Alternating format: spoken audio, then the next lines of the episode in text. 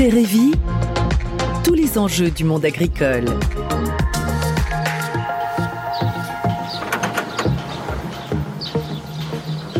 Bonjour et bienvenue dans ce nouveau numéro de Terre et Vie depuis le 34e Salon Space ici au Parc des Expositions de Rennes pour évoquer aujourd'hui la chaîne alimentaire et la place essentielle qu'elle occupe dans notre quotidien. Le Space lui consacre une grande table ronde aujourd'hui intitulée Pour une mise en lumière de la chaîne alimentaire et de tous ses maillons. Et pour évoquer euh, dès maintenant ce sujet, j'ai le plaisir de recevoir Marcel Deniol, président du Space. Bonjour. Bonjour.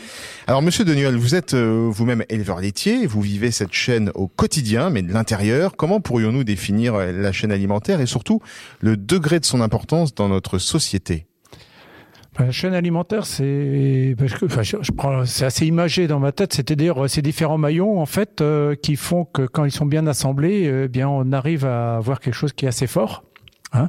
Et alors en fait, euh, la question après, c'est quelle est sa longueur en fait. Et là, euh, on peut avoir euh, une approche assez courte. Euh, je m'explique, on peut voir le côté uniquement agricole, agroalimentaire, alors que dans ma tête, dans notre tête, c'est en fait la chaîne alimentaire commence bien en amont des, des, des exploitations agricoles et va au-delà.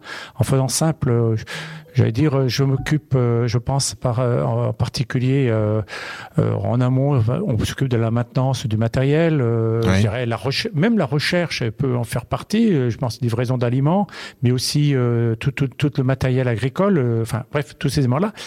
Bon, l'agriculture, les agriculteurs. Tout ça fait partie des maillons de la chaîne. De la chaîne alimentaire. Et on va, on va continuer. Parce qu'on va jusqu'au consommateur, je dirais, jusqu'à pratiquement, euh, jusqu'à la grande surface, la mise en rayon, les caissières. Oui, il n'y a, pas qu'alimentaire. Il y a vraiment chaîne. Hein. On ne fait pas que manger dans la chaîne alimentaire. Voilà. Et, et, euh, et, donc, je, je, je, je, mettrai dedans aussi, par exemple, euh, les routiers, la, toute la logistique. Et en fait, il suffit qu'un de ces maillons faiblisse, soit de, ou devienne, euh, je dirais, ce bloc pour qu'en fait les flux soient complètement peuvent être complètement perturbés.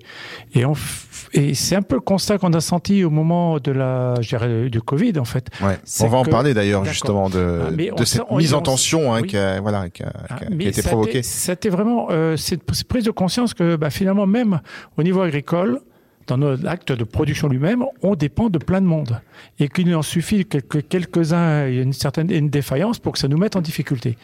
Euh, j'ai le souvenir, moi, d'avoir euh, d'attendre une livraison d'aliments qui devait arriver. On s'est dit, est-ce qu'elle va arriver? Euh, Voilà, ou là maintenant, ce matériel qui est en panne, il dit, c'est pas le tout, faut que je traite les vaches tout à l'heure et personne n'arrive. Donc voilà, c'est ce, cet aspect-là. Et c'est et puis c'est vrai que je, vous interromps deux secondes, on n'a pas du tout conscience en tant que consommateur, parce que vous êtes éleveur, je suis consommateur, mais en tant que consommateur, on a surtout tendance à découvrir les fruits de cette chaîne au, moment où on se met les pieds sous la table. Hein. On a donc une réelle méconnaissance du fonctionnement dont vous parlez, de ces maillons justement. Alors de qui, de quoi et comment est-elle constituée cette chaîne? Autrement dit, quels sont ses rouages et comment fonctionne-t-elle? Vous l'avez un peu évoqué, mais je, enfin, je l'ai évoqué. Enfin, je dirais que différents métiers, les au service les uns des autres, en fait, euh, et d'être une, espèce de, de, cohérence. Et en fait, ça s'est mis en place progressivement. Et donc, euh, progressivement, je dirais, la, la chaîne s'est allongée, s'est complexifiée. Hein parce que sur nos fermes, on a, on s'est spécialisé. Euh, auparavant, on avait beaucoup moins de, je prends un exemple en termes de machinisme, beaucoup moins de matériel euh, où on pouvait le réparer nous-mêmes. Maintenant, euh, bon, la maintenance se fait, je dirais, peut se faire à distance. Enfin, c'est un, exemple parmi d'autres. Avant, on avait le maréchal Ferrand qui s'occupait des chevaux, mais maintenant, c'est d'autres acteurs, d'autres mécanos qui s'en occupent et c'est de plus en plus compliqué. Et ça, enfin, je prends, je prends cet exemple-là, mais en fait, c'est, ça explique et c'est lié un peu à la complexité l'augmentation de la complexité du métier, mais comme beaucoup de métiers d'ailleurs. Hein. Et donc, euh, c'est presque normal que le consommateur ne s'en rende pas compte, parce que, j'allais dire, enfin, je mets normal, je mets des guillemets, parce que si ça se passe bien, finalement. Oui, c'est transparent pour nous. Oui, voilà, c'est presque normal. C'est comme une voiture qui démarre euh, le premier coup. Euh, voilà, et on ne sait pas forcément tout ce qui se passe dedans. Hein, et, et Sauf que là, on parle du vivant et que forcément, euh, on, maîtrise moins le vivant a priori euh, que qu'une chaîne de fabrication de, de voitures. Euh, une chaîne de voitures, euh, c'est sans doute ça. C'est là la différence. On est sur du vivant et en particulier tout ce qui est élevage, c'est 24 heures sur 24, 7 jours sur 7 quasiment. Et donc, faut assurer, ce, faut assurer un peu cette, ces éléments-là. Mais c'est aussi une bonne cohérence. Enfin, la chaîne alimentaire aussi, elle, elle est liée à une bonne cohérence des acteurs. Comment on travaille sur une exploitation, sur un élevage et comment l'agroalimentaire, enfin quand les entreprises le collecte, le transforme et comment c'est présenté aux consommateurs. Et on s'aperçoit quand même qu'il y a eu peut-être une certaine, euh, euh, il y a eu des, des dérives. Je m'explique. Euh, c'est que on a laissé, nous-mêmes profession agricole, on a, on a un peu de responsabilité. C'est qu'on s'est occupé vraiment que de produire, sans jamais toujours expliquer comment c'était produit. C'est-à-dire qu'on a laissé un peu à, à l'agroalimentaire euh, prendre la main sur le produit sans expliquer d'où ça, venait. Sans décrypter, sans, sans expliquer aux consommateurs, euh, sans donner les clés finalement. Sans donner les clés, et puis quelquefois avec des communications un peu décalées, un peu erronées. Hein. Et donc en fait, euh, ça veut dire que la, on a été seulement des fournisseurs de matières premières. Quelquefois, il y a euh, certains qui utilisent le terme minerai, qui est vraiment le B, enfin le, le, troisième sous-sol en termes qualitatifs. Hein. Euh, je dirais qu'ils l'ont présenté comme ça. Charge, je dirais, à l'agroalimentaire de présenter, euh, je dirais, d'emballer, d'emballer, de, de marketer, et que le produit, s'il est bon, c'est parce c'est leur savoir-faire. Et en fait, on, on l'a un peu abandonné. Et je pense que les temps actuels vont peut-être, enfin, ça commençait et peut-être le mettre un, un peu différemment. C'est ce qu'on voit un peu la reprise un peu de, je dirais, de l'image, enfin de la qualité, de la communication. C'est dans les labels, le bio et tout ça. On voit que ce qui se passe dans la ferme a plus d'importance qu'auparavant. Oui, que la, la, ferme, le milieu agricole se réapproprie, se réapproprie un peu la, la qualité des produits et surtout l'histoire des, des, des, produits. L'histoire qu'on raconte, tout à fait. Euh, donc, Marcel Deniol, c'est un enjeu majeur pour le monde agricole de prendre soin de cette chaîne. On a pu le constater pendant le confinement, justement, lorsqu'elle s'est retrouvée en, en tension. Certains abattoirs devaient fermer, des structures agricoles ont pu se retrouver impactées par le Covid, et puis d'un seul coup, eh bien, c'est toute la chaîne qui, a souffert. Euh, quelles seront les alternatives pour éviter que le flux se tende à nouveau dans un contexte identique, similaire ou même différent, mais un contexte de, de crise? Bah, je pense que une des leçons de la crise, c'est que se dire qu'on a, on a, on a échappé belle par moment. En fait, euh, il y a eu peu de rayons de vide où c'était très court. Euh, je pense que la question est, elle est un peu, enfin, un peu compliquée. Parce que d'un côté, on reste toujours quand même dans un monde où la pression sur les prix est très forte je sur les marges, et donc la capacité de d'adaptation et de donner un peu de liberté aux marges est quand même très faible. Donc je crois que ça c'est un souci sur lequel. Oui, c'est ça qu'aurait pu donner de l'air euh, quelque part aux producteurs. de euh. l'air, mais bon. euh, voilà, on a été une situation compliquée. C'est-à-dire, est-ce qu'on est capable de redonner Quelles sont les marges de manœuvre qu'on peut redonner mmh. aux uns et aux autres pour, euh, je dirais, compenser en cas de crise, encaisser ouais. des à-coups, euh, sachant qu'un à-coup trop très violent, encore plus violent, là, ça, on, on verrait bien, et peut-être se dire, et on l'a vu quand même c'est qu'en fait, euh, il y a eu plutôt euh, au niveau offre de offre en termes de produits et les achats ont été très clairs là-dessus. C'est qu'on s'est concentré sur des produits basiques. C'est-à-dire que une partie de la fin du monde agroalimentaire s'est concentrée sur des produits basiques faciles à produire, qui qui étaient, qui permettaient d'avoir moins de salariés, enfin des chaînes, euh, j'irais, euh, enfin, grande cavalerie, je ne sais pas si c'est le bon terme, mais qui permettaient d'être euh, une grosse productivité hein, et, je d'assurer les fonctions basiques un peu en termes alimentaires. C'est-à-dire que toutes les parties, je dirais, un peu plus, enfin, plus segmentées, tout ça, ont été un peu abandonnées. Alors vous, juste en quelques mots, votre expérience de d'éleveur laitier, que dit-elle par rapport à ça justement? On, se projette là en mars, avril, mai 2020. Euh, comment vous avez vécu ça en termes de tension dans, la chaîne alimentaire? J'ai eu la chance de pas le vivre trop euh, difficilement. Non, je faut, le reconnaître d'abord parce que de nos conditions de travail, on euh, avait du retard, on a pu avant se, rattraper. Bon, les, le confinement était euh, dans nos exploitations, c'est encore supportable. Par contre, euh, on a, je, à titre personnel, je me suis rendu compte que on, peut avoir certains certains choix techniques qui deviennent très euh, comment dirais-je, euh, va falloir qu'on les assume et qu'on y fasse attention. C'est-à-dire que si on dépend en termes de maintenance euh, d'acteurs qui sont très loin ou des points, quelque chose des, techniques qui sont tr très compliquées à mettre en œuvre, je dirais, ou surtout en code pépin euh, technique, euh, je pense qu'il faut se dire on a des choses, des matériels qui peut être un peu plus simples, plus facile à réparer, plus facile d'emploi, euh, ça sera sans doute plus facile. Hein. Et juste, euh, il y a un élément, je reviens sur l'aspect euh, comment serait approprié. En fait, euh, il va falloir qu'on imagine des circuits courts en termes de communication entre ce qui se passe dans nos fermes et ce qui et ce qu'attend le consommateur. Et justement. Plus on a mis d'intermédiaires au milieu, plus on a perdu d'informations. Alors justement, j'allais parler de la longueur de la chaîne et justement faire référence aux circuits courts. Euh, bonjour Sophie de Verdelan.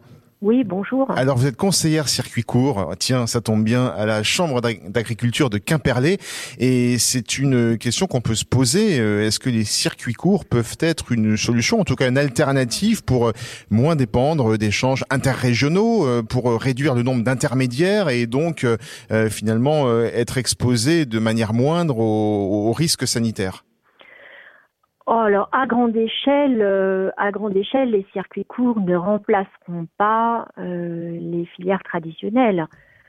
C'est un moyen parmi d'autres euh, de vendre ses productions, voire de les transformer aussi sur sa ferme, qui implique des choix très personnels de la part des agriculteurs. Donc c'est une vraie solution pour une partie d'entre eux, mais ça ne remplacera pas les grandes filières. Mais ça peut marcher en parallèle quand même. Enfin, ça peut. Oui, tout à fait. ce qui est très important surtout, c'est de développer euh, des filières régionales. Des filières régionales. Euh, parce que ce qui me paraît vraiment intéressant dans les dans ce que j'appelle les circuits courts, hein, la vente directe ou circuits très courts, c'est leur réactivité. C'est-à-dire qu'effectivement, on n'est pas prisonnier de longues chaînes en termes de décision ou en termes de dépendance. Donc les circuits courts ont fait preuve pendant la phase de Covid d'une grande adaptabilité. Ils ont souffert aussi, en certains cas, mais ils ont pu avoir une grande adaptabilité. Des filières régionales euh, dites euh, longues peuvent aussi être beaucoup plus adaptables et elles l'ont prouvé que euh, des filières complexes qui passent d'un pays à un autre ou d'une région à l'autre.